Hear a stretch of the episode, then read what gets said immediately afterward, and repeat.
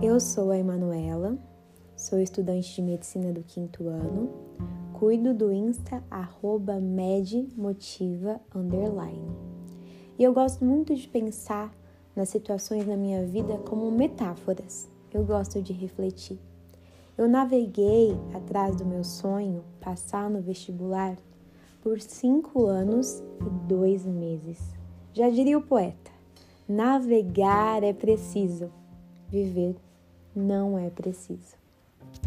Bom, quando a gente entra no oceano, quando a gente resolve ter a coragem de assumir os nossos sonhos, de remar por onde for atrás deles, a primeiro momento a gente tem muita força, tem muito entusiasmo, seja qual for o seu sonho hoje, passar no concurso, em um vestibular, subir de cargo no seu emprego, conquistar isso ou aquilo.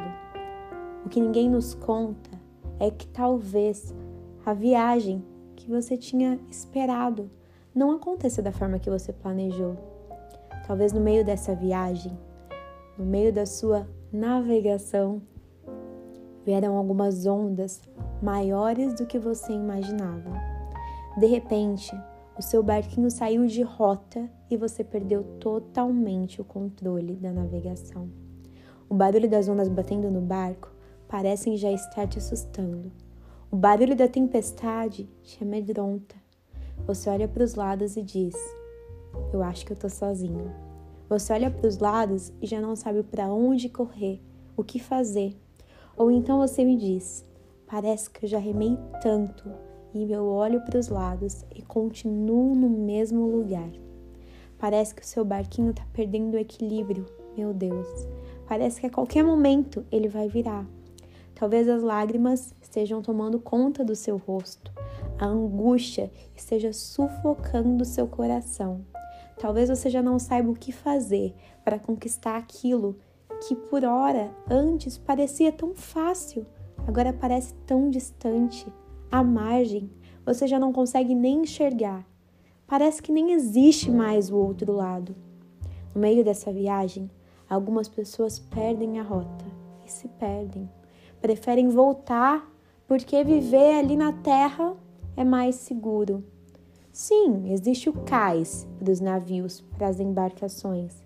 É mais seguro, mas não foi para isso que os navios foram feitos. Não foi para isso que os barcos foram feitos. Eles foram feitos para navegar. Não tenha medo de não estar na sua zona de conforto. Aprenda a apreciar a paisagem. E por mais que a paisagem não esteja tão bonita quanto você esperava, porque agora parece que está escuro, você está com medo, você está sozinho, aprenda a procurar a enxergar o lado bom você já viu a chuva caindo? É uma metáfora. Você consegue enxergar a beleza das tempestades?